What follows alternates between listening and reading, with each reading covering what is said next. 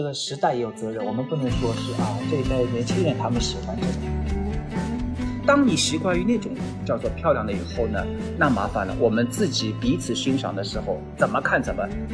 你林徽因不 P 一下，你还想做林徽因吗？今天只有那些明星占据呃所有的流量是不对的，大家眼睛里面都看到一种人。国内呢，我有的时候有一种戾气，就户字头下面一个权，就人啊，你你稍微有点不习惯的东西，马上就开始口诛笔伐。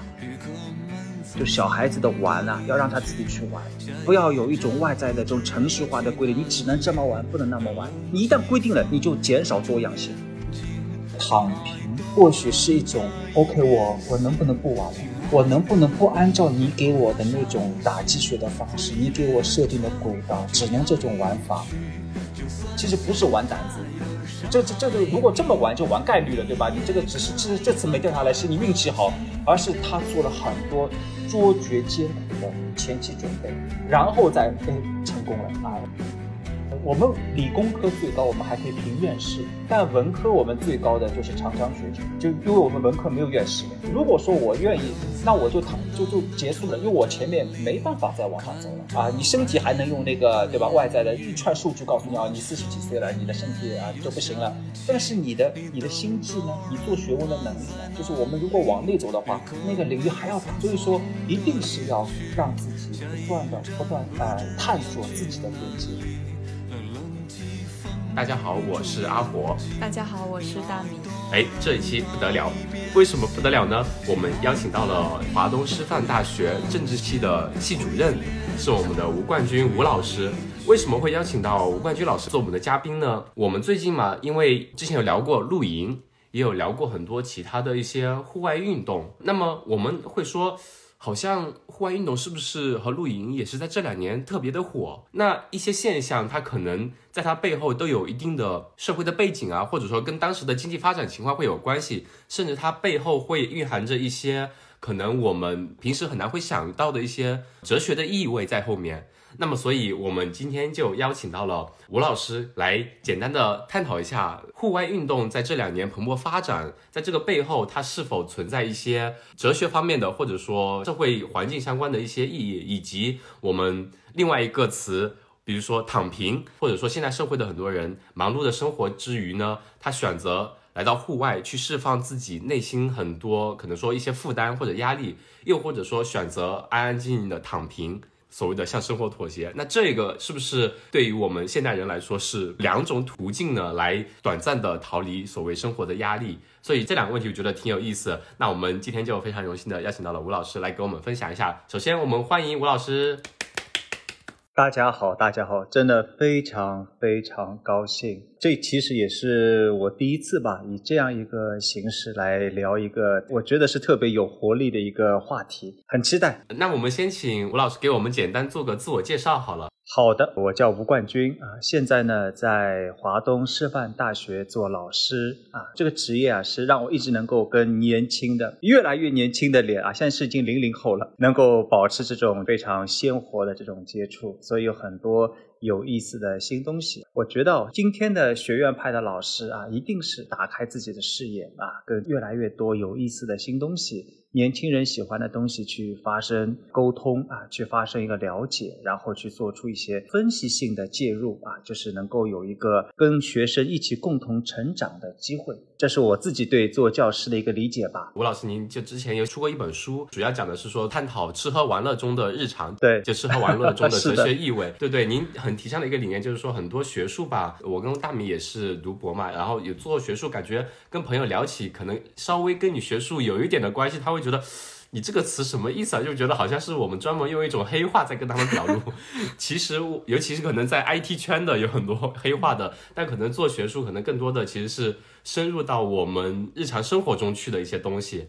对，您那本书就感觉特别有意思。我说这也是实际上至少是有一些学者吧，我们在努力的一个方向。确实如你所说，这个当一个学术啊变得真的很离日常生活很遥远的时候，这个这就是一个社会，就是两块就完全不发生接触了。一块是年轻人他自己按照自己的方向去啊，不管躺平也好，不管用哪种方式生活也好而另外一块呢，那些教授呢，恰恰是英文叫做 condescending，不是那种去关心、去介入，而是说就是去做一些道德的判断，说啊，他们反正他们去吧，反正他们不求上进等等等。那这两块就。真的是会形成很大的社会的问题，就彼此不了解。年轻人认为你们这些人的这个思想，或者说你们这些话语又无趣啊，又 又面目猥琐，对吧？我自己还是很高兴的，可以说我们还是有一些啊老师，真的是非常跟这个这个时代去发生一些很亲密的接触，去做出一些思考啊。去我的说法就是说，跟年轻人一起去成长。啊，跟时代一起去成长。那我们今天就来聊聊主题，先讲一下户外运动嘛。那么吴老师，您有之前有没有接触过一些户外的运动呢？我在澳洲的时候吧，哦，有过 camping，对吧？其实我跟你也也有过我们什么攀岩啊等等的，虽然是很出钱的，对，都不算是户外。对，我的第一次攀岩就是跟您一起的。呃，但是我觉得这个经历真的是留有很深刻的那种感受的。后来是您回国了之后，在国内现在有没有接触呢？国内呢是这样啊，你也可能也知道，现在国内的生活的节奏啊，不不管是说九九六也好，其实呃有很多人是羡慕啊大学老师啊。最近微博上还有个讨论说，是不是要取消大学老师的暑假？好像老师暑假太开心了。但实际上，我要也借这个平台想说一下，就现在。呃，我不知道中小学老师怎么样，但大学老师，只要你对自己有所要求的话，哪有暑假可言啊？像我还要承担行政工作嘛，所以基本上我们就不说是暑假了，基本上各种各样大会小会。但是即使是一般的老师，他可能会利用这么一段时间。快速的去完成平时要就耽搁下来的研究工作啊，或者说很多资料要阅读啊，真的是我也是很遗憾。这个我也蛮喜欢走，蛮喜欢感受新东西啊。即使在澳洲，我还平时还有健身，但是回国以后，我只能说很多东西，你你就这点时间，你只能做取舍，所以很多都只能落下了，都只能。放到旁边啊，就因为有些事情是不能拖的，对吧？就是有 deadline，因为你必须很多填表格，或者说培养学生，或者说很多课程啊，该做的事情都堆在你面前。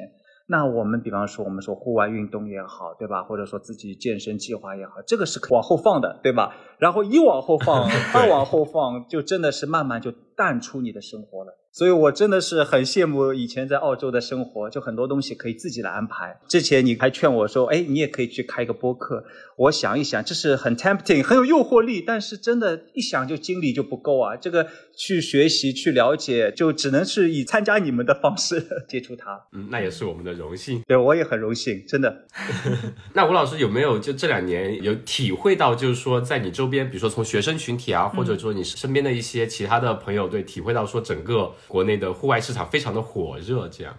对，实际上不只是学生吧。我们现在校区在上海市郊区区，我们以前叫闽大荒，就是你把它放到一个很荒凉的地方去，这其实对学生的成长是不好的。所以说，我们也是鼓励学生去在这个上课之余啊，去丰富自己的生活，这是一方面。同时呢，我身边其实还是有蛮多朋友的，还是有很多的，不只是户外活动啊，就是包括有一些是特别挑战自己极限的极限类的活动啊。对我来说，都觉得是比较有强度的啊。所以说，就是能够看到，就是今天确实啊，就是虽然我不在这个里面，但是我可以作为啊，从从朋友圈也好，或者说从作为老师去观察到啊，这个现象还是。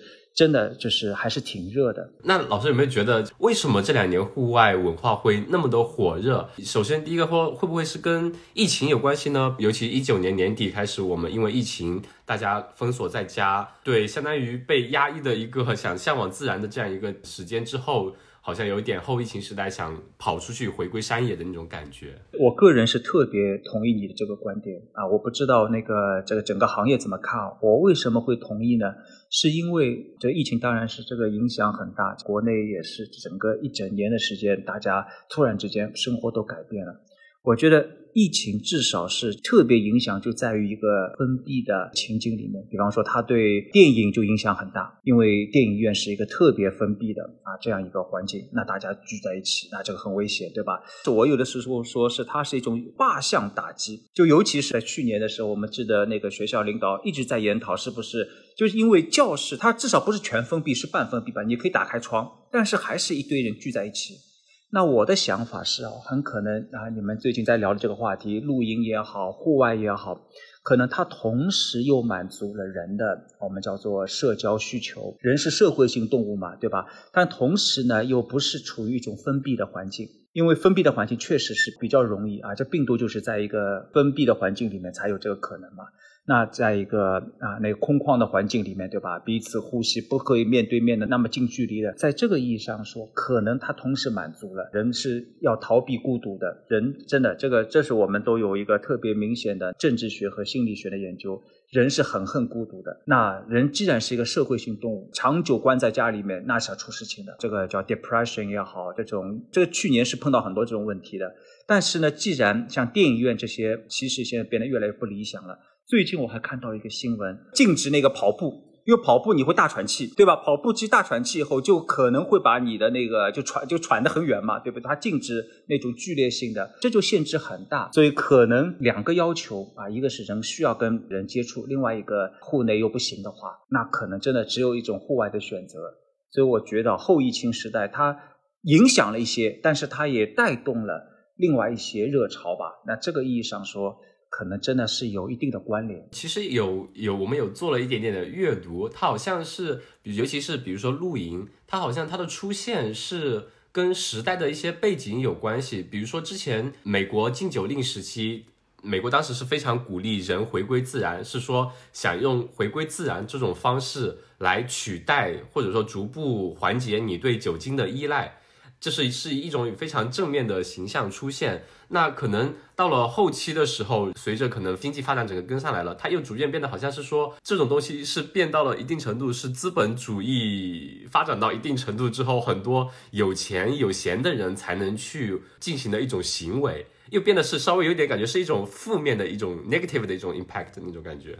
嗯，有意思，有意思。嗯，包括其实还有讲说，日本那时候泡沫经济破裂之后，可能很多人的物质需求可能在其他方面达不到这种满足之后，当时对他们的来说，可能你走到户外去，户外的自然和资源是在那边的，是不需要你花费太多的东西就能得到了一种更高层次的生活的享受，就那种带给他们的享受也是比较好。所以当时可能在泡沫经济破裂的日本的那个时代。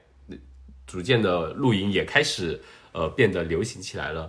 那如果从这方面来讲的话，你觉得我们在当下会不会有一些类似的地方呢？我的理解哦，从你的这个解析里面，我们看到一个历史的向度，就是怎么会露营啊这样 camping 会在像美国啊像日本流行起来。我的我的理解哦，就是尤其是。呃，你说现在这个是在国内的作为一个潮流，其实人啊，就是人是需要一种多样性，这个其实是一个很重要的哲学概念，叫多样性。就多样性它本身就是一个 good，就是一个内在的善，内在一个好。好，我们从那个演化史上也也是这样。我的理解啊，不是说 camping 一定是要人跟自然接触，但我知道很多这个是有这种理解的，就是说人是需要向往自然，对吧？那这是一种主流理解，可能我的理解不一样。我的理解是啊，就今天的人的生活，这个澳洲生活，在我的理解里面呢，真的是跟上海的生活是完全是两种生活，但是呢，也慢慢的在趋近于越来越加速也好啊，人的生活节奏开始也一点点变快。那上海是很快很快的，这个很快意味着就是说，大家就是你在学校里面，你从小义务制教育，但是你其实是进入一个非常程序化的做题海战，对吧？最后高考，高考毕业进了大学以后，那大学几年呢，实际上是你有这么一个喘息之机，但是呢，你一旦进入社会以后呢，又是一个非常非常程序化的生活，那这个生活其实是非常周而复始的。非常单调的，也意味着你的生活的多样性剧减。就你想想看，我们人类，对吧？当你作为一个小孩子的时候，为什么现在我一直提倡，就小孩子的玩啊，要让他自己去玩，不要有一种外在的这种程序化的规定，你只能这么玩，不能那么玩。你一旦规定了，你就减少多样性。所以说，我的理解啊，这是今天的人是需要，我们英文叫 give me a break，对吧？这个 break 就是原生意义上就这个意思，就是我事情太多了。我面对的周而复始的事情是让一个人会崩溃掉的。即使你吃一个菜，你特别好吃，但是你吃同一个菜给你吃一个月，你要崩溃掉的。就人为什么需要一点 variety，需要一点多样性？就是我们从吃喝玩乐的吃来说，为什么别人说中餐要比西餐更加有吸引力。因为中餐一般我们会 order several dishes，对吧？几个菜一起吃，而西餐呢，就是我吃一盆，你吃一盆，因为我的筷子是不能夹到你的那一盆上去的。那这意味着大家其实消费差不多，但是我只能吃我眼前的这一盆菜。但是呢，那个中餐就是它其实多了一个 variety，就看上去其实也是四五个菜，但每个人吃到的那个丰富性是很多很多的。这就是人生其实内在的一种需求。而我觉得今天为什么会大家会有这种追求？其实你说真的让他每天生活在一个所谓的这个乡镇里面啊，今天大城市的人他也不行，对，但是他会有这种内在的要改变。他想，哎，我要去尝试，我要走到户外，走到户外，他是呃逃离他那个整个被程序化。我们现在一些互联网大厂，因为我现在也是跟他们有合作，有时候到九点多灯火通明，大家年轻人在里面啊吃泡面也生活在里面，然后到家就睡个觉，洗个澡，第二天又来。那这个生活时间长了以后，真的人一个人啊，就是会各方面问题都会出来。所以说，我觉得它现在变成一种我叫做疗愈型的，它可能本身它只是一种呃，但是它现在在我们的生活中，它就有这种附加性的功能，使得你人为的加入了一种多样性。你对你的自己生活，你加入一些不一样的色彩，对吧？就是哎，这个尝试一下。我还发现哦，最近那我的学生这边他们在玩什么？他们在玩叫剧本杀啊，对，这个我没听。那剧本杀玩玩好几小时，我说哦，其实我也是这么理解的，就是他们是需要生活中，就是因为剧本杀也是他给你一个剧本，就你现在扮演别的人了，对吧？他一样的，就是说他一下子他的生活有个，即使你给我个四五个小时，这四五个小时里面。我虽然身体没有运动，但我脑力有运动。他就是在一个另外一个情景里面扮演什么王呃国王也好，扮演盗贼也好，扮演那个侦探也好。这个我我觉得就是今天人的生活里面，就是因为多样性在聚减。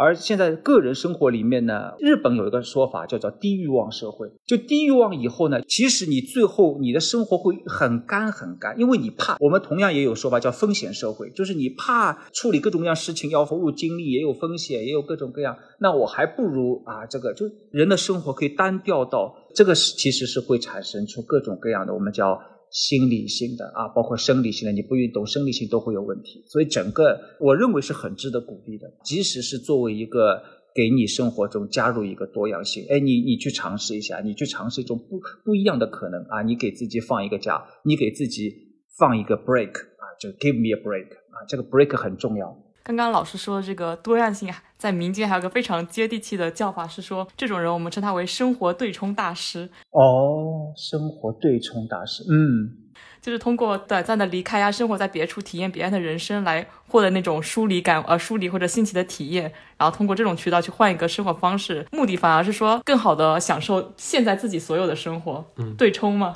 对，我很同意。嗯。对这个观点就很有意思，因为我们之前说想跟呃吴老师聊这个话题的时候，主要是想说是因为人天性对于自然的这种亲近性，但是呃吴老师讲的这番的确是有像你说的，尤其现代人在朝九晚五的格子间里面周而复始的工作。你刚刚讲这段话的时候，我甚至脑海里面出现了有一点像当时卓别林的那部那些电影，他可能就在一个工位上，就是搬螺丝，嗯，就是不断的搬螺丝。那长久之下，可能人的一个思维或者生理心理上的固化会。会引起很大的一些生理和心理上的一些不适。我我再补充一点啊，因为我知道的，在今天的那个很多户外活动里面，它有一个主打的说法，这个话语按照就是你拥抱自然啊，这个这是我我是我也搜索过，我是知道，但我要谈点我的想法，我觉得这个是噱头大于实质。啊，这个这是我的观点啊，我的观点，它的重要性是一个对多样性的拥抱，而不是对自然的拥抱。为什么呢？这是要要讲解学术的，就学术界有一个非常重要的一个思潮，就是我们要反思这个叫自然的概念。首先，我们今天还有没有这个叫自然的？我们打个引号，这个自然意味着什么？今天甚至有个术语叫 post-natural society 或者 post-natural world，就今天人类这个世界啊。自然已经叫后自然，自然已经消失了，因为这也是刚刚你在聊到那个你说这个历史上对吧，跟资本主义有关。其实今天有很多这这些反思，就是说今天我们人类的秩序不一定叫它资本主义秩序了，当然资本主义扮演很大的角色。我们今天也有地理学家叫做人类世啊，或叫人类纪。就人类的活动已经遍布到啊，格陵兰岛那个冰川融化，已经就是包括那个亚马逊的那个。今天我还看到那个新闻，基本上它的碳排放就它已经不再是吸收碳了，对，它还是负担了，就是我们人类的这个影响力已经使得这个星球已经没有这个自然。今天的自然也是人造自然，所以这自然我觉得更有广告效应，它可以吸引你去啊，它可以让你来做这件事情啊。我我来打一个广告说，哎，你你离自然太远了。但是这个今天的所有的自然都是人工制造出来的自然，甚至我们可以说是非常经过商业化的。就比方说，你看到一个非常漂亮的什么马尔代夫的一个照片，但这个美景你到那边去你是看不到的，你看到都是人。所以说它是精心的啊，就我们都知道，你取景对吧？你可能这个镜头往外再多一点点都是人了，但是你才到这里哦，你看到是个美景。所以这是我们现在所谓的自然，已经是经过无数道的美化啊编织出来的一个人工自然。而真正的自然是什么呢？我们现在人反而是不适应的。像我当年哦，在澳洲。的 camping，我们也不能说是完全自然，它是很接近自然的。基本上是你我的下面就可能是各种杂草、各种泥土、各种虫啊，就你睡的地方也没有厕所，也没有洗手间，对吧？你到那边去，那真的是一个礼拜你是远离 civilization 的。而这个今天的，我想我们的年轻人恰恰是陌生的，而且他们如果说一个礼拜不给他们有任何的洗澡的机会，甚至解手啊，都是没有没有隐私可言，甚至是完全在公共的呃面对整个森林面对。整个那个环境啊，甚至晚上也感觉蛮恐怖的。所以在这个意义上说，而且而且感确实是啊，泥土啊什么，确实啊有各种虫啊，就是你感觉会感觉很脏，你会感觉。所以我的想法是啊，你可能是我们今天有谈自然的很多人，可能反而是像古代叫叶公好龙。你真的把它扔到一个我们叫纯粹自然里面，他反而会觉得这个脏、那个恶心、那个土怎么那么脏？教材趋势就自然是很不 nice。你脑海里面最后那个美丽的画面，就把很多东西都切除掉了。你看到的不是恶心的，让你觉得脏的烂泥巴那种各种各样的，而是已经经过无数次、无数道这个美化程序以后。啊，那个草就长到让你人的审美观念里面那么好看，对吧？海是那么的，整个整个自然就不是这样的。比方说上海为什么没人去海滩？因为上海的海滩很难看。我们现在正在改造它，要从哪里运那个沙，运什么东西，改造到你的审美里面，这叫自然吗？这叫海滩吗？你确实很多人会去，认为他们也会理解为啊，我在拥抱自然。但这个自然恰恰是人工的，不能再人工了。真正的自然就是那个最没有人看的滩涂。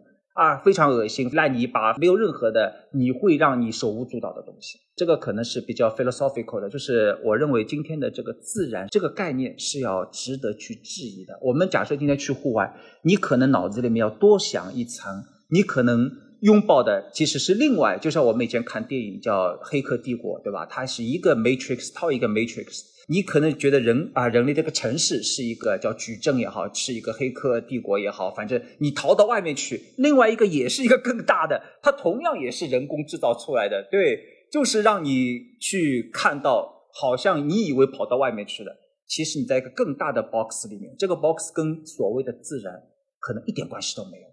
甚至更加假，像《楚门的世界》，它外面可能是另外一个更大的楚门的世界。对，当你所有的下面的沙子、鹅卵石全部是另外一个地方运来的，你的所谓的这个自然的景色。都是多少个美元，多少个投资下去，然后作为一个旅游景点，然后你过来啊，你玩也好啊。以前我们 camping 真的是也没有什么收钱什么，因为你 这你这个地方真的是今天的，我相信很多户外运动还是要设计，你要有一定的资金投入的，对吧？所以这背后就会有一个 business，就会有一个更大的东西在里面。所以我们呢，你一定要有几个就是就思考，就帮助你嘛。就是如果我还想去做这件事，为什么呢？哎，我觉得他这个是一个善好。就是说，它是一个内在有它的一个 good，内在有个好的地方在哪里呢？它给你生活加入一个多样性。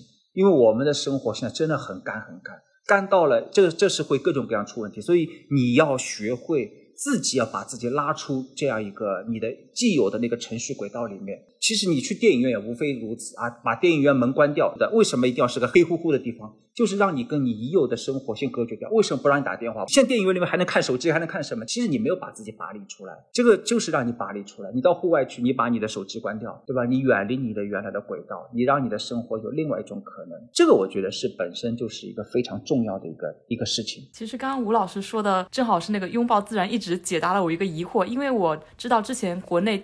就是大批量流行起来那种拥抱自然那种感觉，其实也是打引号的，就跟我理解的其实不一样。但是我一直没有找到一个很好的词去形容他们。确实，他们可能并不需要那种像我们这样荒野求生的感觉，而是说需要一个喘息的间歇去去体验这样的生活。我我之前还看到一个报道说，就是现在国内的露营市场或者是户外市场起来之后，跟着一起高涨的是各种摄影设备和无人机的购买比例。也就是说，很多人去体验这样的生活，他是想把这些瞬间捕捉下来，然后记录下来。他去记录这件事情，去捕捉这件事情，也变成一个非常重要的存在。然后去跟朋友分享，然后就他还是有他的那种社交兴趣在的。他的目的可能还是想说，通过这种途径跟朋友建立更深的连接，然后分享这样生活方式，对，把这种带到自己的生活圈子里面，而不是说真的去啊睡草地、踩泥坑那样。是我，所以我说，我们今天以前不是有啊一句很著名的哲学谚语，叫我思故我在嘛，是笛卡尔说的。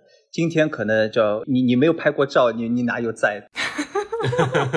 对不对？你在就是你必须有一个照片证明你在，必须有一个 video 证明你在，对吧？你一定要在里面，这个你就去过那个地方，你做过这件事情。否则你这件事情是白做。我觉得我至少我在澳洲这些岁月里面，你你去 camping 就是看，没有人一定是要我记录下来我 camping 过，然后去跟别人说，这个就是你内在做这件事情的那个 drive，那个吸引力，你不会去感受了。今天你吃菜也好，你不知道吃什么东西，先拍照下来，对吧？然后去给别人看我吃过这东西，所谓何来？这个特别有意思，所以我特别同意大米长讲的这个这个分析，我觉得非常好。就是你现在就活在你的这个 video 里面了，对吧？整个无人机啊，整个那个设备上越来越好了。对对对对。我们这边还有一个叫小红书嘛，就是你就看别人各种各样秀，就活在小红书里面。我觉得很有意思的一个点是，就你在照片上，比如小红书那些网红博主推荐的某些地方，你看到的那些，就真的像你说的那些草，真的就是长得你觉得它好看的样子。嗯。但是你如果可能那个画框之外有很多的是我们没看到的，在当下一个环境，比如说它是顶着。三十五度或者四十度的天大热天，周围有很多苍蝇蚊子，你只有置入到那个真正的环境去体会到那个暴露在所谓的荒野之下，才会感受到除了照片之外，有很多的可能会让你觉得自然并不是那么舒适的很多因素。嗯，可能像你说的营销，或者说现在商家让我们看到的，就是体会到的那种是想让我们看到的美好的那些东西。嗯。那些苍蝇可能就被都被批没有了，现在都对吧？这个所有的你你你感觉 unpleasant 的，你感觉不舒服的东西。国内呢，我有的时候有一种戾气，就护字头下面一个犬，就人啊，你你稍微有点不习惯的东西，马上就开始口诛笔伐。就是为什么呢？就是现在所有的东西全部迎合你的。以前老子叫五色令人目盲啊，就是你各种色，这个色就是每个都让你看到最舒服为止，对吧？你眼睛全部都是看我们今天的网红美女，而且全部长得一样的，对吧？你这个看到以后呢，你眼睛只适合这种脸，只适合这种感觉。所以你看现在，包括我的学生，感情问题很严重，因为你就比你眼睛只会看网红美女，你看到旁边你女朋友长不成这个样子的，对不对？很容易就对吧？就吵架很容易吵架的，因为就所以，我有的时候说，就是现在的这个戾气啊，就是这么出来，就这个。整个用一个方式啊，我只记得之前《纽约客》在两年之前，他做了一个专题，做了一个就专专门的的 article 啊，它叫 Beauty is Justice，它题目就叫颜值即正义。它里面既采访了我，也采访了当时叫美图秀秀的是 CEO 还是董事长，应该董事长叫蔡文胜。当时那个蔡先生就说了一句话：今天如果说你把自己的你的照片你不美图秀秀过，你就敢往这个给发给别人，或者你放到那个。呃，朋友圈里去，他说这是非常不礼貌的行为，非常不文明的行为。我当时就吐了一口老血，我说这个这个太可怕了。今天的文明定义就是说，就我这张脸是不能出去的，就你怎么好意思把你这张脸往外面放？因为今天所有的网红的脸都是不知道多少重那个化妆滤镜，还有可能就是这个前两天还有一个网红，就是因为在做什么东西的时候就去世了嘛。嗯，抽脂手术，抽脂，对，就人工的不能再人工，这个就跟我们前面聊的一脉相承。这个自然，你的人都不是个自然，就是你的就是。完完全全是用各种人工的方式，这个不行，就是直接就是 Photoshop，直接就是美图，所以造出来的特别假的，就这是真正的问题。我们的眼睛只习惯于看那些假的东西，而且看得很舒服。一旦看真的东西，你没有忍耐度了。一旦你到真的到一个自然环境里去，这这怎么那么脏？那里怎么有苍蝇？对吧？你是没有忍耐度的。然后你各种各样的这种人的那种叫不文明的一面都表现出来。这就落入了一个就是美图秀秀的陷阱，就是文明建立在假象。就你你确实看到这东西很文明，你看到这个美女，你搬凳子很文明，但是你对家里人是不文明的。今天很多人对家里人是不文明的，他家里是个暴君，外面是彬彬有礼的。所以这个其实我们可以做一些深入的思考。虽然我们今天只是从这个话题带过来啊，但是这个我觉得我们已经聊到了当下的，真的是一个至少是一个这种戾气啊，其实是有根据的啊。我们可以一起来思考一下。嗯，我刚才就在想，人类是不是挺矛盾？就是我说是那种城市人，他又是那种审美单一、追求单一的各种美图啊，或者是生活方式的人。对，但是他心里又有对那种多样性的向往。就是这样，这样的冲突会带来很多问题啊，感觉是这样的，就是我觉得啊，这个今天年轻人就这个已经被阉割掉了，就对多样性的向往啊，就为什么？你看，我就不相信，就是我们所有的人都会啊，就喜欢同一种长相的异性。但今天恰恰是今天我们看到的，我们都知道，民国的时候有一个气质美女叫林徽因，但是呢，人工智能把林志英的这个照片啊抢救也好，修复也好，他们修复的时候呢。对他们做了很多假的东西，就是把那个林徽因的脸啊，包括什么东西啊，都改掉了。就实际上就导致你能看到背后的动机。民国的美女，就是这些美女实际上是不符合今天的审美要求的。因为我们是亚洲人，我们的脸是不像那种什么下巴可能那么尖，对不对？或者说脸那么这样的那种尖下巴，那种线条我们是没有的。所以我有的时候说，我们已经被一个要这个这个标准，就是这个标准是外来的，是一个高加索人的标准。但是呢，一旦过来以后呢，对我们是非常残忍的一件事情，就是你要么去整容，把自己脸啊就切成那样的样子，对吧？我们的头身比一比几，跟你看那个这个这个头身比是不一样的。那确实人家那个方式，当你习惯于那种叫做漂亮的以后呢，那麻烦了。我们自己彼此欣赏的时候，怎么看怎么。所以现在女孩子，我看她们 P 图时候，不只是 P 脸哦。他们要把自己腿要往上拉，拉的对吧？这个腿要长这么长，这个头身比这个你亚洲人很难长到。当然，我们不排除有一些这个基因都会有变异嘛，但是实际上很难的。那这个意义上说，就变成了我们现在已经没有多样性。我们连把民国的美女拿过来，哎，这怎么美呢？这没办法，我们只是把它改造一下吧。其实林徽因的脸是蛮圆的，你看陆小曼的脸都是挺圆圆的，因为这个我们的基因嘛，对不对？但在今天这个圆圆的脸，你还好意思出门吗？按照我们蔡先生的话说，你不 P 一下，你林徽因不 P 一下，你还想做林徽因吗？这个就很麻烦了。呃，其实我们前面有一期跟一个嘉宾聊，是说他是九五年的一位诗人。就我们年轻人说，如果想要静下来。接触一些东西是很难，因为它周遭被很多这种我们所谓的快消的一些 A P P 啊，或者文化所或者说碎片化的信息所裹挟，而且这些所谓的人工智能呢，他们可能因为考虑到用户的需求，他们会用用户推荐算法。那他推荐从我的领域讲，因为他的他所用的数据就是我们现代人的照片数据啊。哦，有道理。根据你现代人的一些东西传上去东西去做修复的话，那你修复出来就是现代人的样子。如果他收集的全都是当时的高清照片去去修复当时的人，我觉得可能也是另。另外一个走向了。我是说，它的推荐算法的话，就是系统认为你喜欢这样的东西，会把这样的东西推给你。那长此以往，你可能你周围都是这样的东西，你觉得。哇，我的周围看到的都是这些，我觉得我就是喜欢这些的，就是美好的。那你再回到现实，可能现实有很多东西并不是这么如你的意，你可能会有一个强烈的反差，让你反而会变得受不了。是，我觉得静火讲的非常好，就这个就是我们叫多样性消失了，就今天也叫信息茧房，就你只能看你的你喜欢看的，他你也确实觉得好看，对吧？因为你本来就是喜欢看这样的美女，你也确实觉得好看。但是时间长了以后，当你眼睛从你的手机屏幕拉回来，即使我们想你看明星啊，就是在那。屏幕上看到，但是你看到他真人的时候，他如果他卸了妆以后，他的肤色还是跟你一样的肤，他也会长痘痘，但是你的眼光已经不能容忍了。所以我有的时候说，我们今天其实就是明星的恋爱，就明星的夫妻很多，但我们也看到，我们经常可以吃瓜，对不对？明星经常要出事情，所以为什么我不说明星就一定比平常人更加不好？其实他们也没什么好不好，他们也是跟我们一样的，但是他们为什么更容易出问题呢？是因为他们彼此吸引的时候，一般都在片场。或者在综艺舞台上，大家都是盛装。你想，你经过三小时的化妆出去的，这个你的眼睛变得是你这个，就你能够最精致的状态，你给对方看到，这个是很容易心动的。你在你那个演戏的时候，彼此讲一些很深情的话，都是导演帮你这个编剧写好，这些话本身都是很具有那种魅力的那种话，对吧？你讲出来，对方虽然在演戏，但是那那些话。彼此讲来讲去，眼神要对戏嘛，这个很容易心跳的。所以你你们出于这个彼此的吸引而恋爱，对吧？然后成为一对明星夫妇，大家鼓励祝福。但是在生活中，那完了，对吧？你们两个人天天回家生活的，你生活你不卸妆吗？对不对？你生活中你不能 你不吃喝拉撒吗？对不对？你的腿也没有那么长了呀。带着精致的妆容睡觉，我听说过的，我听说有好像韩国还是哪里，女孩子就是你男生睡着她才卸妆，你醒过来的那一刻，她就全部化好了，她全部化上去了。之前有一部美剧叫《了不起的麦瑟尔夫人》，它里面剧情就是这样。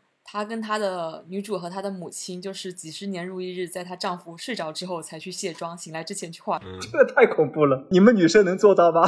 不能，这个该有多大的毅力，多大的耐力？对，刚刚就是讲片场的时候，我突然联想到说，其实片场那种环境，相当于他们不是在自己的日常生活当中吧，就是也是带有一种角色性在的，就那种情况下，确实特别容易产生吸引。对，那个高光打下去，我是也是参加过好几个综艺节目。那个在那个片场里面，你首先化完妆以后，然后呢，他们那个灯光都非常有讲究的，那个那个光打到你脸上，真的是很光洁。所以你看那些皮肤真的很好，对吧？那都是你的不好都被遮掉的。你那个距离看到的是这种吸引力，其实不是日常状态，是一个处于一个就人为人工多少重的方式包装出来那个形象，那个瓷娃娃加了几重滤镜了，出现在人面前。所以，我们今天日常生活中这个戾气啊，就护字头那个戾气，其实是有根据。就我们不能说今天这一代人怎么那么容易动不动就撕啊，动不动就喜欢怼呀，其实是有道理的。就我们又回到我们聊的那个母题，就是我们的多样性在取消掉，我们不懂得欣赏多样性，我们不觉得多样性重要，我们只拥抱一种声音，我们只拥抱一种美貌啊，我们只吃一种东西，我们只喝一种奶茶。那在这个意义上说，实际上人类的那个社会，就我们在共同编织一个很精致的梦，这个梦越来越精致，直到它不能碰一点点，它碰点就爆掉。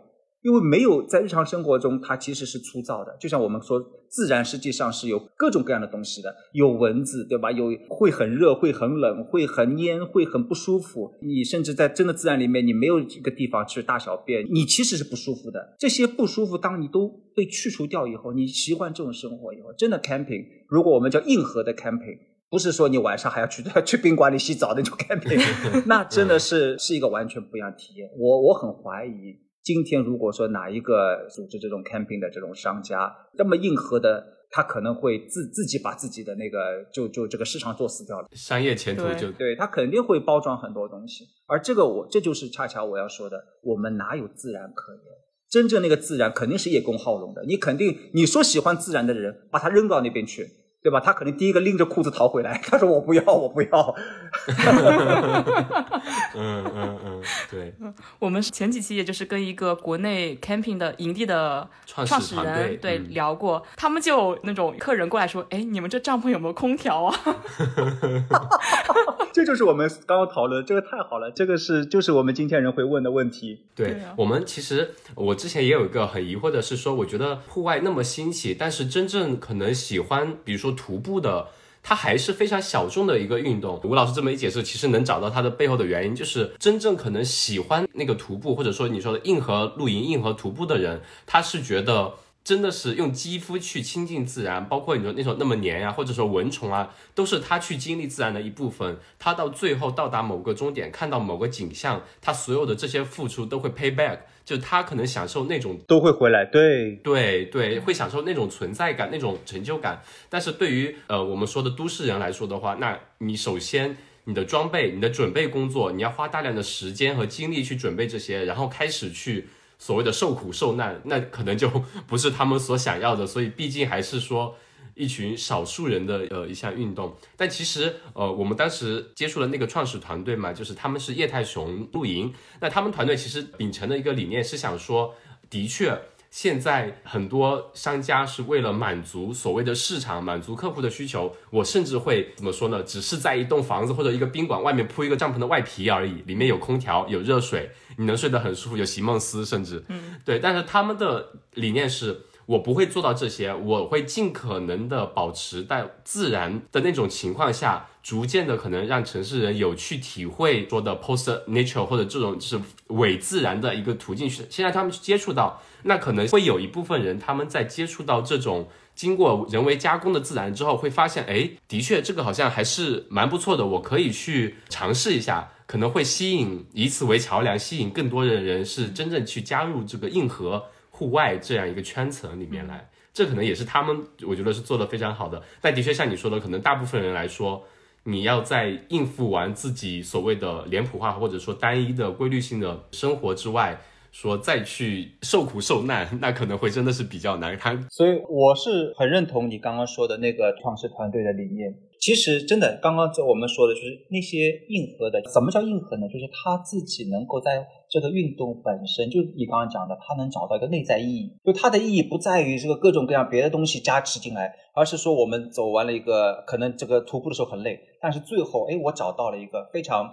这个景色啊，这个景色，它就内在就非常舒服。就他在这个本身，呃，找到一个意义，我们叫做就是他能够啊，就是真的去做这件事的人。这个这个人肯定是这个运动的其实相当少数的一部分。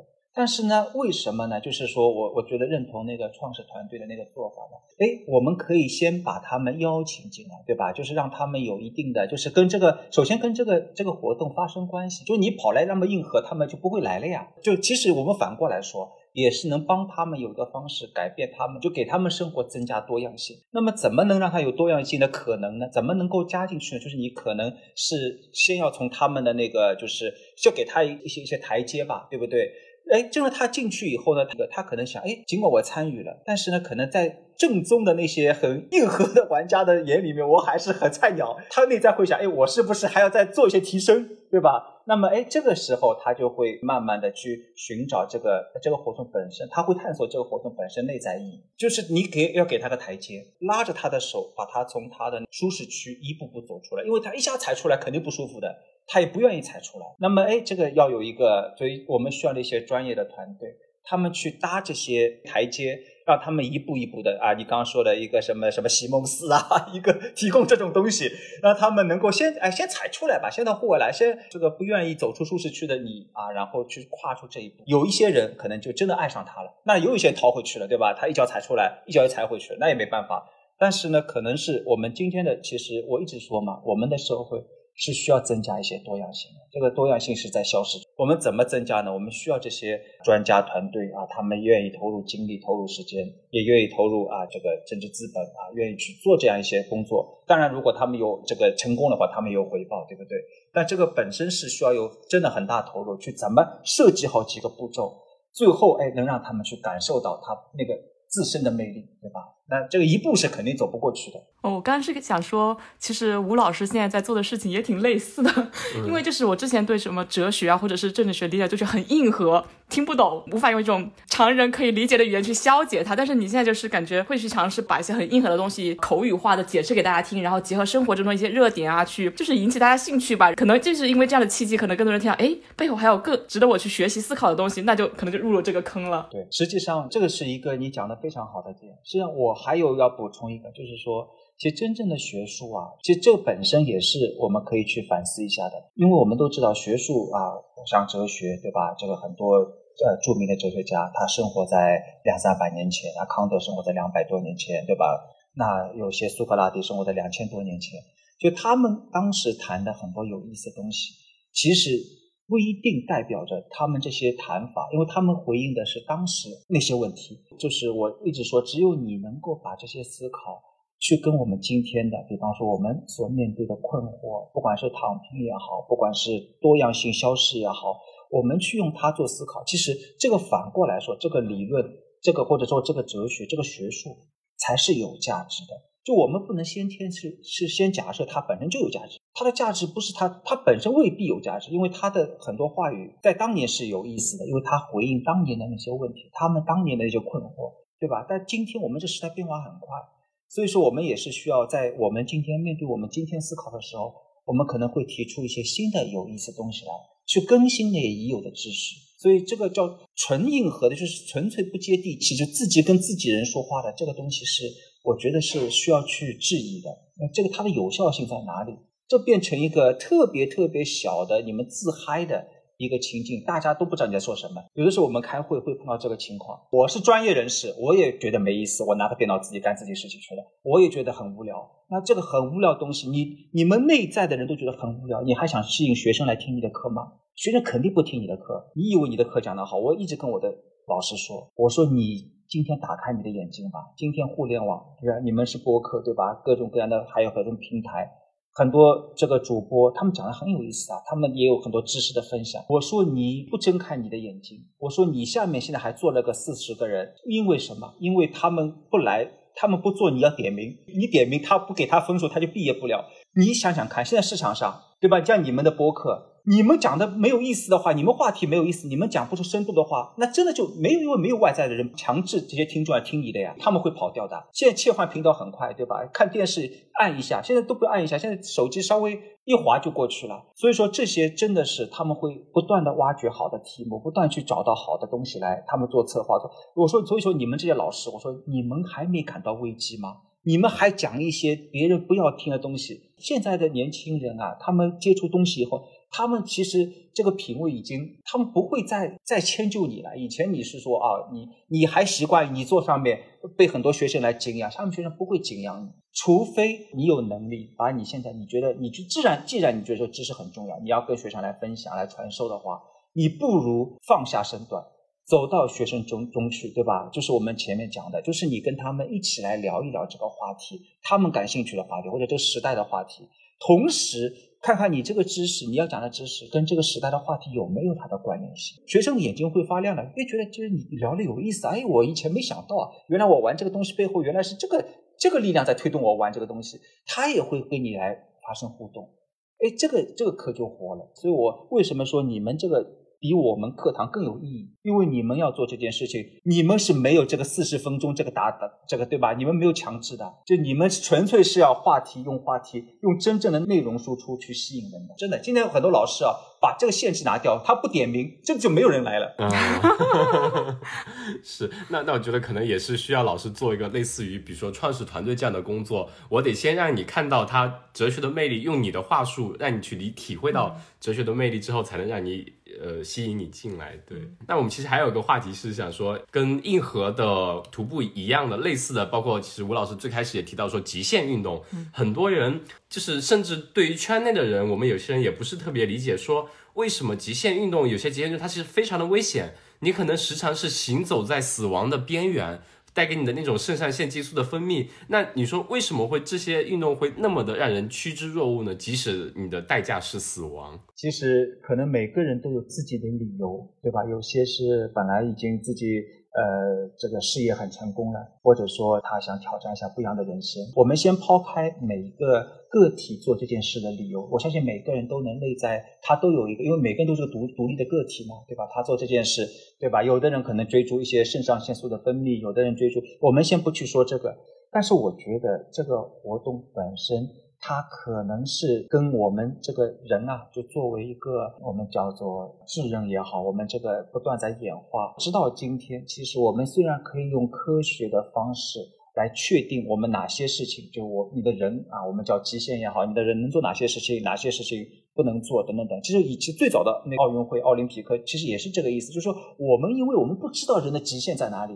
对吧？我们哦，不断最后哦，原来你能跑那么快哦，原来还有冠军，还能比你再再加两秒钟，对吧？还能再突破一下。其实我所理解的就是，这是我们一直是去探索的一件事情，就是不是现在才开始，就是我们一直要知道，我们自问我们还有哪些潜能。就可能做这件事情，可能对我们真的是有一点，比方说我们攀爬啊，当然这个现在这个也还是有一定的风险啊。你挑战珠峰，对吧？那些那真的是我们对自己的这个是通过这种实践不断的去。哎，才感受到哦，原来这件事情实际上刷新它的上限。对，实际上我们是能做的。就我们在哲学上有个词叫 potentialities 啊，我们翻译成潜在性或潜能。就你实际上直到今天，可以说我们已经知道很多了。可能我们知道用用科学物理的方式、生理学的方式，知道百分之九十七甚至百分之九十八一个人能做什么。我们知道一个人不能一拍大腿跳上三楼，对吧？以前我们还认为我们可以。对吧？大侠对吧？飞檐走壁啊！我们每个人都相信有一些人可以一拍腿，对，就燕子什么飞跃，对对，就上去了。现在我们已经很清楚的知道，但是仍然还有个边际，就是我们对自己，我们认为还有一定的潜能，对吧？这个潜能体现在两个方面，一种追求是就是我们身体，我们对自己的啊这个体力的挑战。对吧？我们做一些我们啊，这个哎，别人呃，就这一点就很累了啊，可能我再挑战一下。别人爬到这一点就不行了，我能再爬一下。别人需要这些那个设备才能爬到这里，我设备都不要了，虽然很危险啊，我设备都不要了，我来我来试一下，这是一种。那么还有一种，其实这这就是学者跟这个我我觉得跟做极限运动的，我能理解他们，虽然我不去做这个事情，为什么呢？我们精神上是有呃彼此有呼应的，因为我们是走另外一个方式挑战极限、挑战潜能，一个是向外走啊，我们从身体的角度去走；一个是从心灵角度、从思想角度去走。比方说，我我会挑战，哎，我不知道，哎，我是不是能够去尝试去讨论一下这个话题？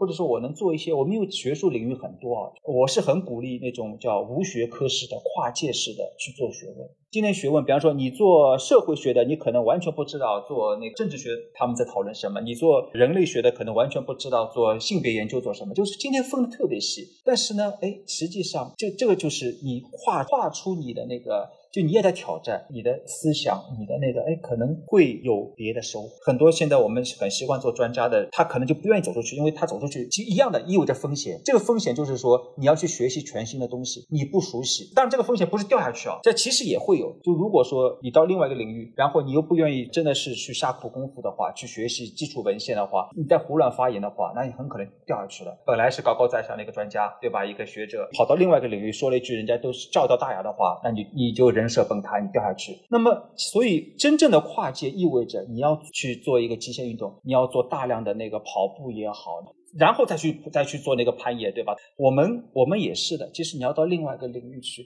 你要做很多。真的，假如说你要去讨论人工智能，你要读很多基础文献啊，讨论很多基因技术，你要去读那些这些文献，可能是你搞人类学、搞哲学是没读过的，对吧？或者说你零基础。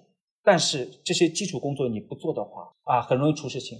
所以我觉得我们其实学者真的也在挑战自己的潜能，对吧？把学术做到往更上面一个台阶去做，对吧？你不是说你你你到这个地方就躺赢了，对吧？哎，不断的不断的往前走。那极限运动我也是这么理解的，你已经走已经那么厉害了，对吧？你已经能跑了，但是呢，我们再挑战一下自己。这个这个内在的这个，我就是人就就一直是有这种。尤其是比较精英的人士，他一直是对自己有这种哎，假设我商业上很成功，或许我再换一个赛道，我重新再来。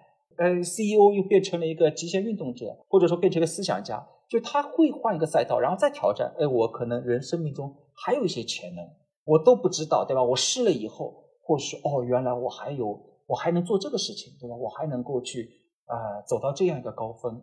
所以，这是我觉得是一种非常让我敬仰的。啊，然后真的那些成功者，你你看他觉得他很轻松的去，其实不是玩胆子，这这这这如果这么玩就玩概率了，对吧？你这个只是这这次没掉下来是你运气好，而是他做了很多卓绝艰苦的前期准备，然后再哎成功了啊，然后不断的走上人生的新的一个高峰啊，这个每一个高峰，他对自己的人生命又又一次的提升自己。对，否则的话，你就就不叫躺赢，你你就你就躺下去了，你这生命就到此为止了。比方说，国内我们知道，我们文科实际上，呃，最高，呃，我们理工科最高，我们还可以评院士，但文科我们最高的就是长江学者，就因为我们文科没有院士的。我已经是长江学的特聘教授，就是到我如果说我愿意，那我就躺就就结束了，因为我前面没办法再往上走了，因为没有院士可以去申请，也没有诺贝尔奖，也没有给哲学的，没有给政治学的，就你到头了。所以我觉得这就是为什么。哎，别人觉得啊，假设你一个 CEO 很成功，为什么还做极限运动？就是人生啊，你一定要知道，你不知道你的这个潜能在哪里，因为这个潜能啊，你身体还能用那个对吧？外在的一串数据告诉你啊，你四十几岁了，你的身体啊就不行了。但是你的你的心智呢，你做学问的能力呢，就是我们如果往内走的话，那个领域还要大。所以说，一定是要让自己不断的不断呃探索自己的边界。其实极限运动是我叫做往外走的去探索，对吧？我们探索自己的生理边界，自己的那个身体能够哎能够跑多远，能够不依靠这些设备，能不能做完这件事情？一个呢是我们我们的心灵，我们的思想，对吧？能不能继续往前走？知识边界可能对，继续就是这就是这个叫极限这个词很好。这个我们不知道这个 limit，你看到这个 limit 对吧？这叫极限。但是如果你比这个极限再多走一步呢，那这这它就不是极限了，它就不是那个限度了，因为限度又往前往前移了。就奥奥运会就这个意思，你还可以往前快一点，快哪怕零点零一秒，对吧？这个也是快。那我们又改写了这个极所谓的极限。其实我觉得这种向外和向内的不断的探索，其实就是很多时候也是人类社会进步的原因。如果你想到很多年前，你可能从山洞里面走出去过条河就是一种极限运动了，但你现在想想，这是多么普通的行为，还包括以前你登上船驶向另外一个大陆，那也是当时的极限运动，那现在也是看起来很普通。所以我们现在觉得有些人啊，从山顶上玩翼装飞行跳下去，他他多找死啊！其实你可能过个二十年、三十年之后看。可能这种技术就已经很超声，就是因为在这种不断尝试中去改进，然后才会促进它不断进步吧。对，我们都知道我们是灵长类动物嘛，就是这个我们其实都生理上都会恐高的，就不是说你不怕恐高，其实我们都恐高，谁也不要骗谁，都恐高。就刚刚呃那个描述的，哇跳下来这个感觉，就是真的是人，这从那个就是这个本身意义上说，它是其实是这是绝对不舒服的一个状态。我们就是从上面下来，对我们灵长类本来是在上面的，后来我们慢慢的直立行走以后，我们就告别树了，我们就不不习惯爬高了，就高对我们来说是件很恐怖的事情，这是真的是一种挑战，知道自己怕。但是我们不是去回避它，我去看看这个怕是不是能够被打破。刚刚在聊的过程中呢，吴老师也提到了几次的我们这几个词，就是躺平。我们最开始也说过，对，有很多人他可能说不想拘泥于现在的生活，想去探索自己的边界，那你可能会去尝试极限运动，或者说你想去探索多样性，去换想去参加其他的一些户外运动。那可能有一些人他选择的是，我真的已经觉得被生活或者说被单一重复性的一个生活压垮了。我就想选择躺平，尤其是这两年，大家都觉得躺平躺平，甚至觉得躺平光荣。那 吴老师有没有对这方面的有一些认知呢？其实，在在我刚刚的理解里面，包括吴老师您做学术也一样，像您说的，你觉得已在这个您其实已经走到了相当高的高度了。可能再往上已经没有路可以给你走了，但是你这种时候你也不会选择躺平，会选择说我去拓宽自己的知识边界，去其他方向有跨学科的更多的学习，更多的接纳自己知识的呃一些其他的东西。那您对这个躺平这个概念是怎么看的呢？实际上，这个真的是我们这一路聊下来啊，这都都聊得非常那个有意思。但是这个一直是我们背后的一条线索。就对这个概念呢，我的理解是啊，这个时代也有责任。我们不能说是啊，这一代年轻人他们喜欢这个，而是这个时代就是一个人啊，就是你让他一直紧绷着，他从可能呃很小的时候就已经进入啊早教，一路。最后，哎，鸡娃也好，牛娃也好，现在很多娃就叫法很多的。最后进到社会里面，发现又是一个各种各样的，现在找工作也特别难。所以说，我觉得这个词，我首先肯定这个词，它突然变成个热词，它有它的合理性。这个合理性就是说，OK，我我我能不能选择不不这么玩，对吧？我能不能说我是对学生是有一个理解，就是说这对他们这个这个生活对他们逼迫他过剩，逼迫过剩，就是说一个一个系统。当他没有，他这个不是没有弹性，就是一个刚性。这个刚性从他小时候，他对总算是以为可以喘口气，以为未来拥抱一个未来，就未来给他自由，给他那个空间。结果完全没有空间，打回到一个现实中。他想做的是什么事情都不能做，而你做的事情都是一些特别无聊的。即使你到了一些你觉得呃一些工作不错啊，互联网大厂，但是你可能做的是其实是非常琐碎、非常无聊的一些事情，非常有意思，是轮不到你来做的。所以在这个意义上说，我觉得躺平啊，它很可能代表了一种我不想来听你，对吧？就说我觉得是我不想来听你的这些外在的说法了。就你们这些说法，从小到大一直跟我说，是不是就是一个惊天的谎言，对吧？小时候你说不这么弄，你以后没工作；不这么弄，以后怎么怎么样？所以你小时候做那么多题，苦到以为。哎，熬出头，以为到哪个地方啊？小学以为到中学熬出头，中学没有啊，到高中熬出头，高中更没有，到大学熬出头。大学刚进来，发现为了毕业时候能找到一个怎样的工作，对吧？你还得给自己不断的去增加什么东西啊，拿些什么奖，做些什么实践等等等。然后出去以后，原来谁都可以在一个单位里面各种各样的规则、潜规则，各种各样的事情。所以我个人觉得躺平或许是一种 OK，我我能不能不玩了？我能不能不按照你给我的那种打鸡血的方式，你给我设定的轨道，只能这种玩法？对你给我的这个剧本，你看我前面我其实都不同意这个态度，但是呢，我们就学者一定是你不能说我下一个道德判断就行了，这是这是好，这是不好，这不是学术分析，这是太简单了。就你要看到这个词为什么在今天这一刻啊，在这个一年啊或者一年半的时间里面变成了热词，它一定是有社会基础的。没有社会基础，它不可能变成一个全社会性的热词。那社会基础是什么？为什么大家会对这个词啊？你你就是说他呃，你怎么那么这一代人怎么那么不行？但是他为什么还是说我我觉得这个是我想做的事情？那他背后一定是有一个比较深厚的一个理据，你要找到这个理据。所以我的分析是啊，就是他背后其实是有这样一种，甚至是一种呐喊。这是不是我的权利？还是说我连这个权利都没有？你们还是得逼着我，我我躺下去，还得一鞭子抽到我身上，还叫我跳下来去干你们要我干的事情。这个是是让我们反思到，就今天，这也是我们今天聊的主题，就是当多样性没有的时候，就会出现这样一个状态，就你你现在变成要么要么躺平，要么内卷。但有一个多样性的意味着，就是说，其实我可以去做一些让我内心中充满着啊，充满着乐趣，充满着向往，充满着就是 aspiration 啊，充满着那种这种这种让我能够把自己愿意把自己生命调动起来啊，像一个舞者一样的在这个舞台上去跳舞。今天即使你真的你你去学跳舞都没有，真的这个都很都很痛苦。现在各种各样的什么训练生培呃这个什么这个明星培育练习生，呃这个连就你没有你以为你的光彩，这个光彩其实背后也没有光彩，你也在一个非常可怕的一个一个一个轨道里面。所以我们听惯了各种各样的，因为我们眼睛都看到那些所谓的啊那些几个成功者，明星里面也很残酷。你看到这几个下面无数的人是堆起来的，上面有一两个人让你看到跳的特别好。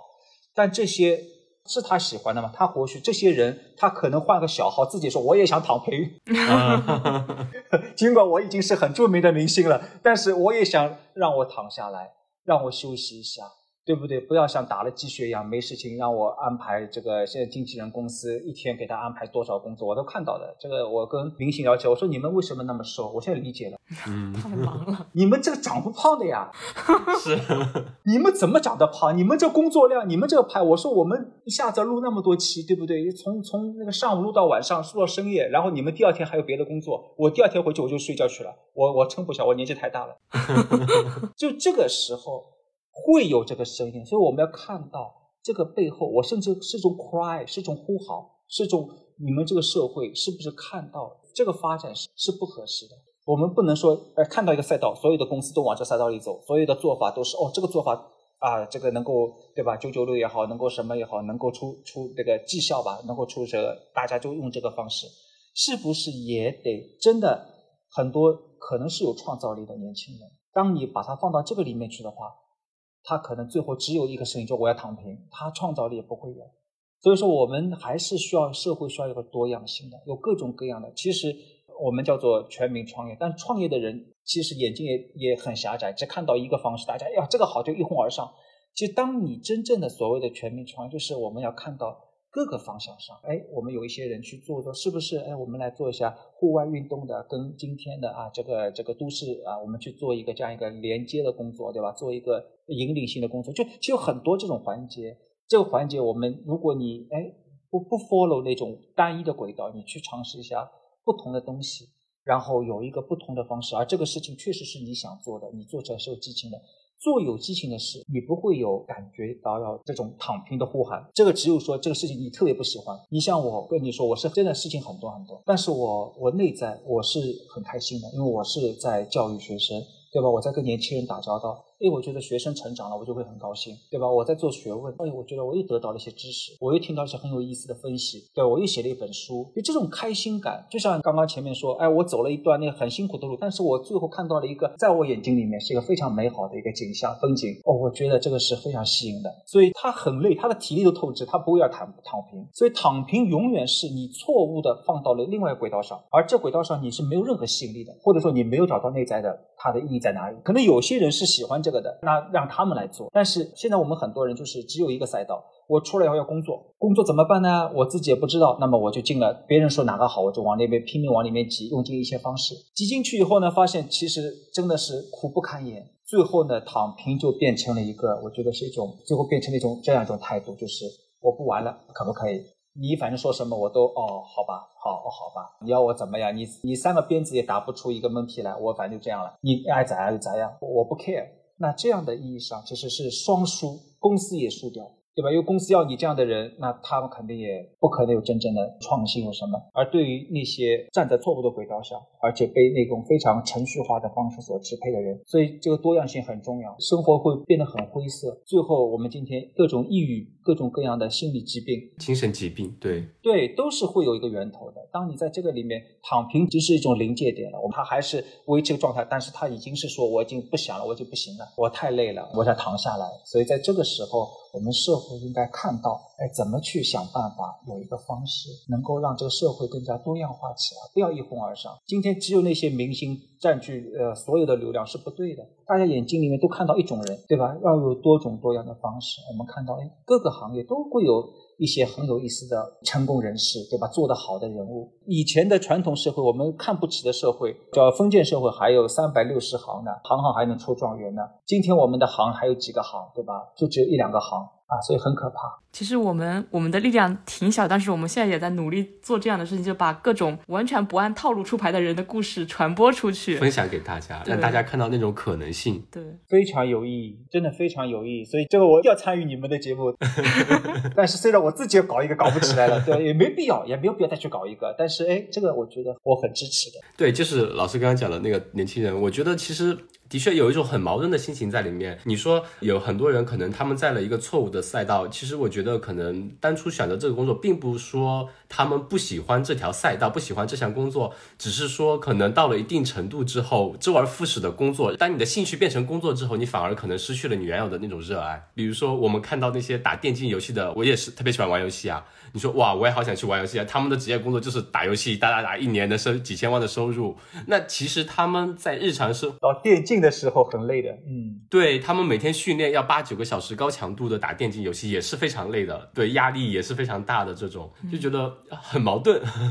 但是的确像你说的，可能对于现在年轻人说躺平，你可能贯穿我们今天这整个谈话的主题就是可能需要做的是丰富自己生活的多样性，拓宽自己生活的边界，在其他方面能让。自己原有的工作上的压力得到一定的缓解，说不定你可能就不会想着说去躺平，能恢复你对这个生活或者对自己本身工作的一些热爱。讲的太好了，因为我想补一个，就是我们有一个法国思想家叫米歇尔·福柯啊，叫米歇尔·福柯，他有一句，他晚年就有一句话很重要，就是你必须要关爱你自己啊。他说 “care of the self”，关爱你自己。为什么呢？因为我们以前我们以为啊，就包括北大有个教授叫钱理群说我们。这一代学生是精致的利己主义者，我是不喜欢这个词，因为这个词有点道德谴责的意思。但是呢，我反过来说，其实我说啊，假设我们用这个词的话，其实我说今天的年轻人是恰恰不够精致，为什么呢？因为他们看不到自己，他们不关怀、不关护自己、不关爱自己。什么叫关爱自己？就是刚刚我说静火你讲的这段话。什么叫关爱？就是你要看到自己的什么状态，对吧？自己的生活是不是变成一个单向度的平面？你要自己对自己，就别人帮不了你啊，对不对？有的时候老师也使不上劲，你要自己给自己生活中就有意识的加入一些多样性，就是你去尝试一下户外活动。你去尝试一下，甚至我们不管是剧本杀也好，你去尝试一下另外一种跟别人打交道的方式，而不是你是我老板，或者是我我是不是可以利用你？你有哪些资源跟我互换？在一个非常功利的层面上，你就去玩一个另外一个东西，对不对？大家没有任何的目的，就是彼此大家笑一笑，开心一下。就是人要有这种多样性，才可能能走得更远。而你不断尝试别的东西以后，或许你能打开一个新天地，你能找到一个。让你更喜欢的东西，你觉得这个可能特别适合你呢？或者你在另外一个地方成为一个非常很厉害的佼佼者呢？对不对？或者你就走到另外一个行业去，你从事户外运动开发去了呢？你不去碰，你就什么都不知道，对吧？你尝试一下，或许这个特别适合你。或许你会发现，哎，自己可能特别会喜欢写这个剧本，因为剧本杀是要写剧本的。哎，你变成一个剧本高手呢？你写两个剧本，最后被很多公司开发出来，你也可以赚很多钱。那这个就不是躺平了，因为你乐在其中。所以多样性的好处就是，大家先不要把自己放到一个非常小的赛道里。今天就是个认知时代，你的认知视野有多宽，你只能看到这么一点点地方，大家都往这里面走，那这个你也没办法了。但是你真正关爱自己，去尝试一下，让自己有这个生命有不同的绽放的可能，那或许你打开的，你收获的是整个不一样的世界，一个全新的世界。对吧？你的人生这个你就不会再卷入到，不会这个词也不会再跳出来，躺平不躺平也不会跳出来，因为你乐在其中，对吧？就像我们野外走了三小时的一个人，他仍然乐在其中。照理说他身体到极限了，他仍然乐在其中，这个乐趣。在他自己生命里面，我们外人都没法。我们做这个节目，我们三个人也没法告诉任何一个听众说你你的生命是怎么样。但是我们这个节目的价值就是，你听了以后，或许哎，你可以去给自己的多样性去找到一些。有意思的抓手，这个抓手我们给不了你。最重要的就是要主动去做这件事，不能有拖延症，不能永远是这个。那你到哪一天，你真的会崩溃掉的。这个多样性的寻求要从当下开始。其实我们有一点是说，想请吴老师谈谈现代年轻人的精神世界。我感觉这点就是从头到尾，我们其实一直都在讲这个。对对对的，就是我们在聊的，这也是我感触很深刻。做老师嘛，就我是蛮担心的啦，真的是这个躺平。我的理解是一种 fry，对一种临界点，就是这个是。我我就真的是太累了，不想玩了。就我们可以仍然用道德方式说，你们这代人不行，我们怎么苦过来的？就这个，其实你没在点上。对对，时代不一样，你没有在点上。比方说，假设马云，因为你做事情是你特别想做的，你会很开心。但是可能你给年轻人的赛道恰恰是太单一了，或者说你要在一个公司里面提供给不同的人不同的上升空间，他们可能这种呼声也会少。所以。做公司的运营的人，与其是说啊不要这样想，不要那样想，还不如说我怎么像以前，假设你看《三国演义》也是，你要会用人，这个人是武将，你对吧？你给他不同的发展的空间的话，那这样的他的生命是有多元发展。而我们整个社会角度也是，我们社会真的是这个现在多样性越来越消失了。你不管换哪个大平台，腾讯换到芒果 TV，换到那个优酷，但是你可能看到综艺都是差不多的综艺，你看到的节目差不多的节目。那这个就麻烦了，对吧？我们希望有一些不同的东西。那今天我参加你们的节目，也是给我自己一个多样性，因为我以前至少回国以后吧，离户外运动很遥远，很遥远了。所以你当时给我这选题，我还在很郁闷，我在想这怎么办？这个我们情感很好，我肯定要来的，这个我我不可能推掉的。但是我来了，我讲什么呢？我如果来，这个也是一个很痛苦的一件事情。但是你走出舒适区以后，有很多共通的东西。哎，我我也在想，假设我们今天年年轻人开始火起来了以后，他们在哪个点上？他们找到了意义，那一旦去思考了以后，那这个话题对我就有它就有价值，这就是很重要的一个点。我们要要给自己一些多样性，至少在生命里面要拥抱多样性。那今天真的是收获非常大的一堂课，应该说是 我我也很开心。对对，的确像吴老师说的，您的跟我们的一番探讨吧，不是像我们可能以前大学听到的某些比较刻板的一些课或者深色的一些课。的确很有意思，而且是通过我们双方的互相探讨，能从您的一些很多对话、很多观点中学到很多。那么我们其实也能体会到很多哲学的魅力。我们很多生活上的一些行为，或者说一些社会现象，它其实都有存在它背后的一定的社会或者说哲学上的逻辑在那里的。那对于我们两个。哲学小白，或者说我们有些听众可能没有接触过这方面的，吴老师能不能给我们推荐一些哲学上面的书籍呢？哲学的书籍是这样，蛮惭愧的，就是说我们大量的呃学者呢，这也能理解，因为他们假设要写著作出来呢，他们是要拿去各种各样的学术界里面去评比啊，去评奖啊，或者说去给他们从副教授变教授啊，就是去升级用的，所以说。他们其实不是用户导向的，不是对大众的，他不在乎谁来读，他只在乎就这本书最后在几个评委手里面是不是呃厚不厚，或者说术语多不多。但我同时也说嘛，至少像我嘛，像我写的很多著作，实际上是我是故意是要用一些我们日常生活中的例子来去阐释一个学术界。至少按照我的今今天的写作方式，我觉得我也影响了一些，包括那个学术刊物啊等等的，他们也觉得这是很重要的。所以要推荐书籍的话，我想想。就我自己王婆卖瓜吧，还可能还是我的书读起来比较有味道。不管是那个，我有一本书叫《激活你的日常》，这是几年前的，就是吃喝玩乐的哲学视野。我再新一点的有一本书叫《爱死亡与后人类》啊，这本书可能是会读起来是比较，我有很多读者是感触很深刻的，就是我相信。就这些学问，一旦你去做了，你能够听到那些读者的反馈，这个意义是很大的。就你不是写给那些那些评委看的，但这些书你最后放到评委面前，他也认的。就这就是很重要的一点，你是不是本身是有学术的，还是没学术？有一些呢，就我们现在两边啊，就是也有一些可能也会把他们认为是学者，但实际上他们早就离开学术界了。他们的写作是，他们可能会啊写的很飘，还有很多美丽的词藻，但问题是学术界他根本就不认可，因为你早就不做学问了。我们也有这样的学者，所以这条路很难走，就是一定是扎下来，跟今天的大地发生关系。跟时代发生关系，同时背后你是有学术的注入啊，有自己的呃深入的分析，还有你自己的洞见，有学术性的分量。那这两件事如果都做好的话，那这个哲学就活了。所以我是在两边想走，就是既是要让学术界认可，你不能到最后走到那学术界说你这个武武冠军你是不行的，你没有学问了，对吧？同时呢，又是说学问要向今天的年轻人打开，还有跟这个时代，跟今天的他们在面对的这个状况，危机也好，躺平也好，去发生关系。所以这个是至少是我愿意去做的一件事情。好的。那我们后面也会把吴老师推荐的两本书放到我们的 show note 里面，听众有兴趣可以去阅读一下。的确是像吴老师说的，他都是以一种跟我们生活发生接触，从我们生活吃喝玩乐的角度来阐述一些哲学的一些想法、一些观念，特别的有意思。好的，那我们今天非常感谢吴老师来给我们做这样番探讨，谢谢，感谢感谢，好，很开心，拜拜。野夜是一档由阿火和大米邀请我们热爱户外运动的朋友来和我们分享他们关于户外运动的一些有意思的事儿。欢迎大家在小宇宙、QQ 音乐、汽水、喜马拉雅、网易云音乐、Spotify 上给我们留言评论，也欢迎各位给我们的微博以及公众号投稿，来和我们一起分享你的一切关于户外运动的有意思的故事。谢谢。